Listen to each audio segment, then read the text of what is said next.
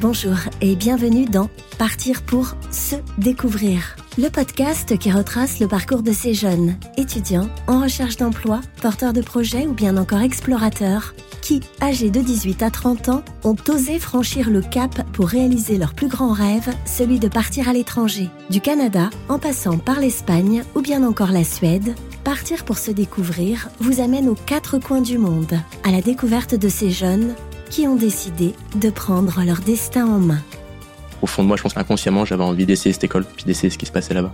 Au niveau des difficultés, il y a toujours la difficulté de savoir qui tu veux être, comment t'entourer. En vrai, moi, la, chose qui m'a le plus aidé, c'est le bénévolat. Et ce projet-là, j'aurais jamais pu le faire autre part qu'à Montréal. Tout voyage et tout temps qu'on prend pour nous, en fait, ça nous permet de mieux nous trouver. Et après, de faire euh, des choix, on va dire, plus sensés parce que bien sûr tout est toujours possible, mais euh, prenons le temps des fois de découvrir qui on est pour savoir où on veut aller. Passionné par le monde artistique et acrobatique, Basile Herman Philippe a 18 ans, son bac en poche, lorsqu'il décide de passer des auditions pour intégrer une école de cirque. Après différents essais, il décroche une place pour rejoindre la célèbre École nationale de cirque de Montréal. Parti pour trois ans d'études, Basile vit son expérience à fond et finira par rester près de 7 ans au Québec. J'ai été pris à Montréal dans une école là-bas. Et quelques semaines plus tard, j'avais une connaissance qui était déjà dans cette école-là, qui m'a dit, ben, en fait, je cherche un coloc. Est-ce que tu veux venir prendre la place dans la maison, en fait, dans l'appart? Et j'étais un peu genre, waouh. J'avais pas prévu encore de partir à Montréal, mais là, j'avais une école qui m'attendait, une maison, et puis euh, plein d'amis, euh, de gens que je connaissais pas vraiment encore, mais que j'avais rencontrés pendant les auditions, etc. Et c'était un peu, ben, c'est parti en fait. On y va, on essaye. Au fond de moi, je pense qu'inconsciemment, j'avais envie d'essayer cette école, puis d'essayer ce qui se passait là-bas. En France, j'étais vraiment spécialisé comme acrobate au sol, donc à la frontière entre la, gymnastique acrobatique et la danse. Et une fois à Montréal, je me suis vraiment ouvert vers euh, d'autres directions, notamment grâce à mes professeurs, qui étaient vraiment là pour euh, nous ouvrir et nous montrer plein d'autres champs des possibles. Et euh, notamment un professeur, Peter James, qui m'a beaucoup dirigé vers la danse contemporaine montréalaise, qui a un style très particulier, et la scène de la performance qui a un rapport très fort au corps. Et ce rapport au corps dont je venais, donc ça m'a tout de suite euh, titillé. Et c'est ça l'avantage d'une école aussi, c'est de rentrer dans un cadre et dans une structure.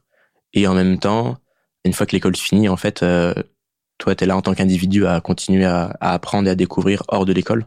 Parce que l'école va forcément t'amener euh, une manière de penser, une manière d'évoluer, parce que tu évolues dans un cadre. Mais il y a plein de choses autour de ce cadre-là qui sont aussi là pour t'inspirer. S'inspirer, s'ouvrir, découvrir, au fil des ans, Basile apprend à voir les choses différemment, mais aussi à vivre selon un nouveau rythme et de nouvelles habitudes. Pendant ces trois ans, euh, même quatre ans euh, à l'école de cirque de Montréal, au fur et à mesure des années, j'ai vraiment découvert aussi toute une autre scène, en fait, euh, plus proche de l'expérimental, moins mainstream.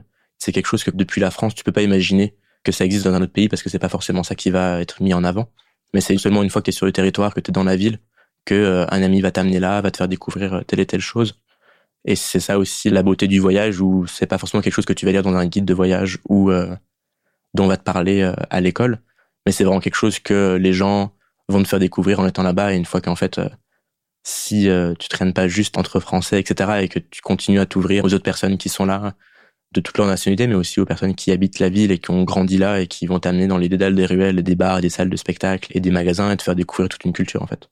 Pour moi Montréal c'est une ville dans laquelle il faut divaguer dans lequel il faut marcher et se perdre et euh, regarder les gens et euh, parler avec euh, les gens qui sont là autour. Et c'est quelque chose de très important, quelle que soit la saison et la météo. En fait, à Montréal, il faut marcher, il faut se promener, il faut regarder et il faut toujours se permettre de rentrer dans une bibliothèque, dans une maison de la culture, parce que forcément, surtout en hiver, en fait, notre mode de vie est très polarisé entre le chez nous et le lieu de travail, le lieu d'études. Et en fait, il faut continuer à trouver ce qu'on peut appeler des tiers-lieux, mais enfin ce troisième lieu en fait qui est entre le travail et, la maison, qui sont euh, les théâtres, qui sont euh, les bibliothèques, qui sont euh, les cafés, qui sont les lieux où aller bruncher le week-end ou quand on a le temps pour juste prendre le temps de vivre en fait et goûter à, à la douceur de vie que peut être Montréal. Partir oblige aussi à Basile de reconstruire, construire un nouveau réseau d'amis, de proches avec qui il peut continuer à profiter, mais aussi sur qui il sait pouvoir compter. Au niveau des difficultés, il y a toujours la difficulté de savoir qui tu veux être, comment t'entourer. Et pour moi, habiter un endroit, c'est habiter un endroit où je suis entouré de personnes que j'aime, mais aussi de personnes qui m'inspirent et de personnes qui peuvent continuer à, me déplacer. Et je pense que ça, ça a été quand même la, chose la plus dure, de continuer à rencontrer des gens.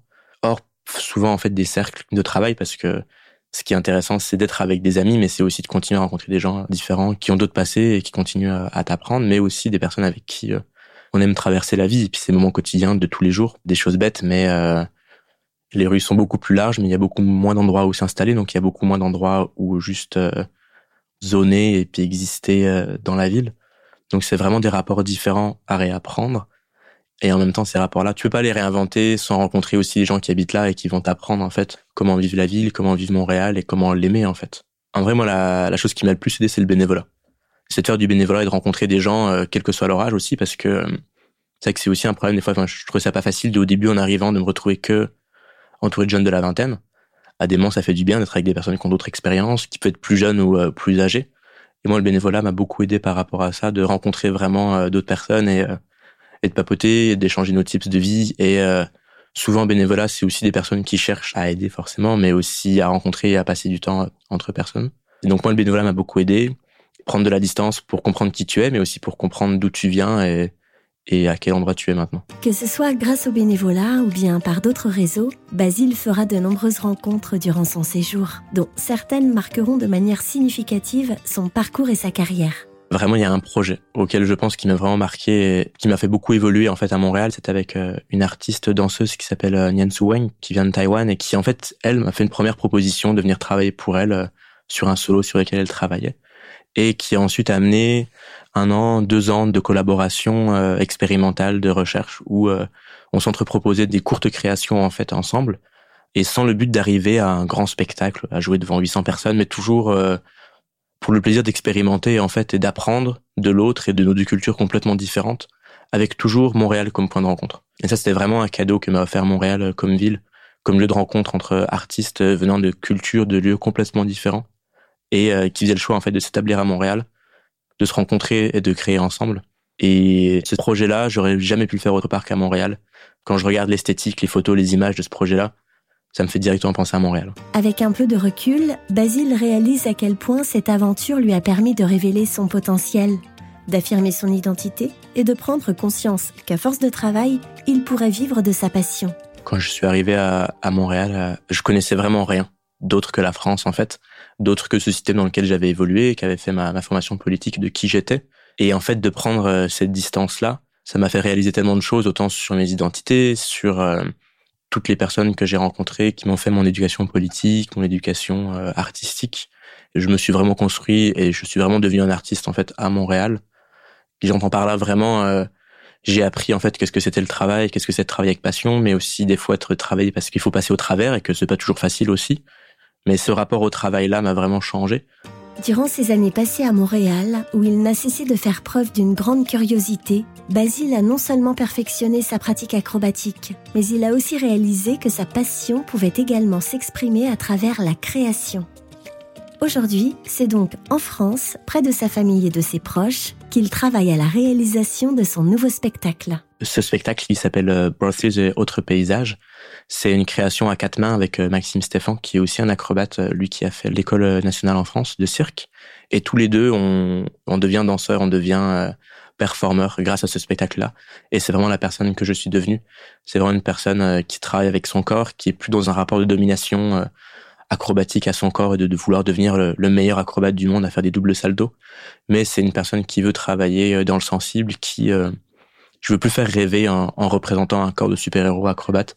Et c'est vraiment la personne que je suis devenu. C'est plus une personne qui veut euh, être un super-héros, à faire des doubles saltos et à représenter une norme de l'homme blanc masculin euh, très fort. Et c'est plutôt une personne qui cherche à représenter et à faire rêver par quelque chose de beaucoup plus sensible et à créer des nouveaux mondes par la scène, par l'art, par le spectacle dans lequel on peut rêver ensemble et en fait dans lequel on a envie d'être ensemble et de partager euh, un espace, donc euh, une heure et demie de spectacle entre public et danseurs. De retour, Basile a un petit message à adresser à tous les jeunes qui, comme lui, rêveraient de partir faire leurs études à l'étranger. Mes conseils, qui sont vraiment des, des conseils personnels, c'est vraiment de se donner le temps en fait d'essayer parce qu'on est jeune et on a le temps en fait. Même si on pense tout de suite assez rapidement euh, école, voie de professionnalisation, euh, contact, euh, rencontre, tout voyage et tout temps qu'on prend pour nous en fait, ça nous permet de mieux nous trouver et après de faire des choix, on va dire, plus sensés. Parce que bien sûr, tout est toujours possible, mais prenons le temps des fois de découvrir qui on est pour savoir où on veut aller. Si cette expérience était à refaire, je la referais exactement de la même manière, je pense.